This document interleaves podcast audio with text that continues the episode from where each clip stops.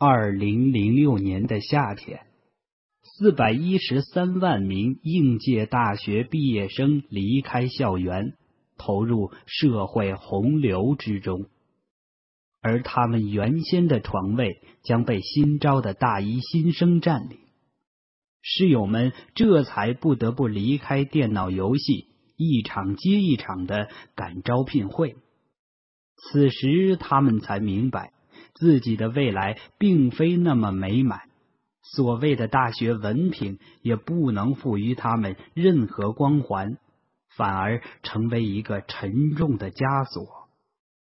这种高不成低不就的尴尬下场，有时是我们自找的。我的第一份工作是在一家监理公司当资料员，试用期工资八百。转正后一千四百，尽管待遇不太乐观，但监理公司介于甲乙双方，能够更加清晰的俯瞰整个工程项目的状况，对我今后的长远发展更有好处。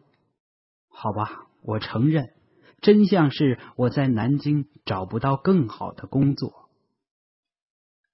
当时的物价还算平稳，生活成本不高。房价也暂未成为平民的心病，我一度洋洋自得。当时我最喜欢听别人说工作难找，因为只有听到这样的话，我才觉得自己不是 loser，甚至算得上 winner。在监理公司工作本应是非常轻松的，但不是指我们这种苦逼的资料员。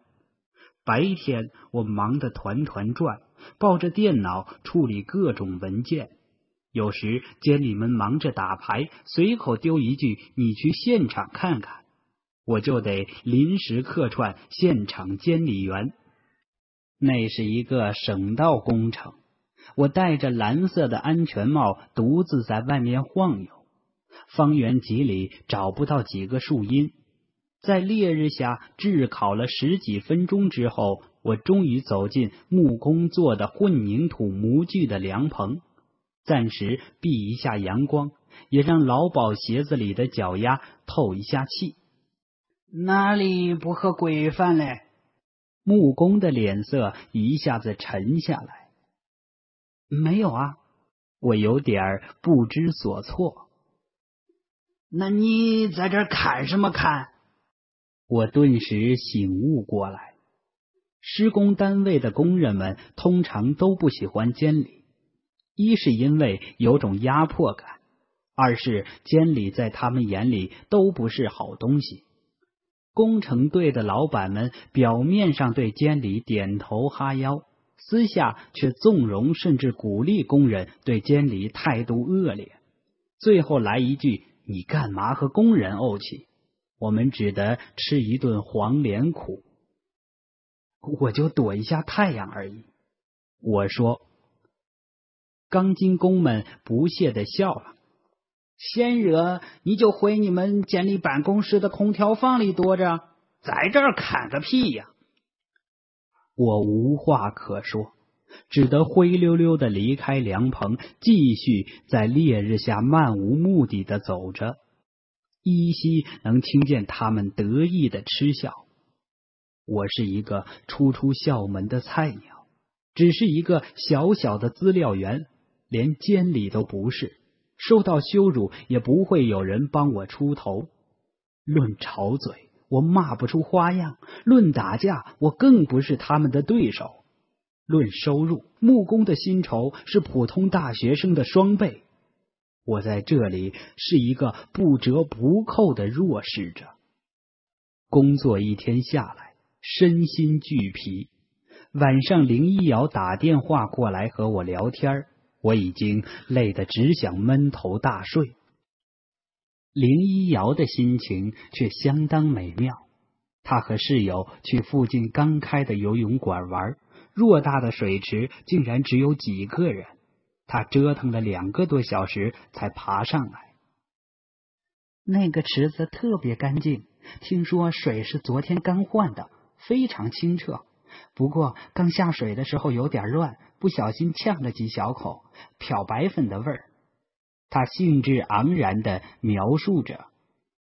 若是以往，他的每一个发音都让我觉得可爱之极，此时却显得有些喋喋不休。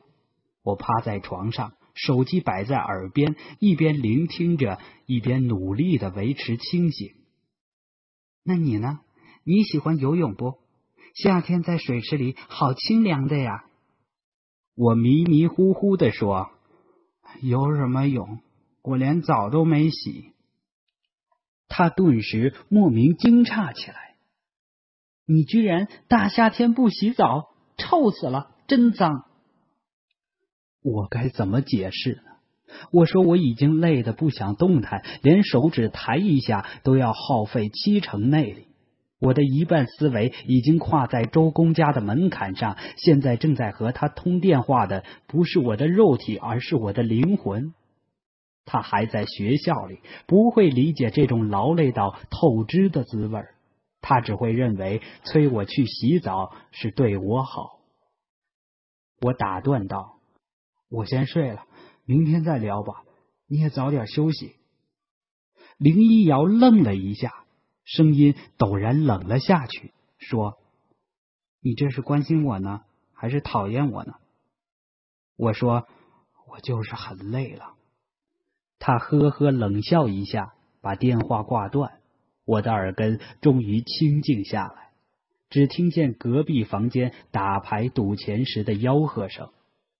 我在床上趴了一会儿，却怎么也睡不着。再回想起来，刚他对话时他的呵呵，一下子将自己惊醒了。交往三年来，这是我第一次如此大逆不道。我忐忑不安的回拨过去，幸好他没有拒接或者置之不理。电话一接通，我便态度诚恳的向他道歉。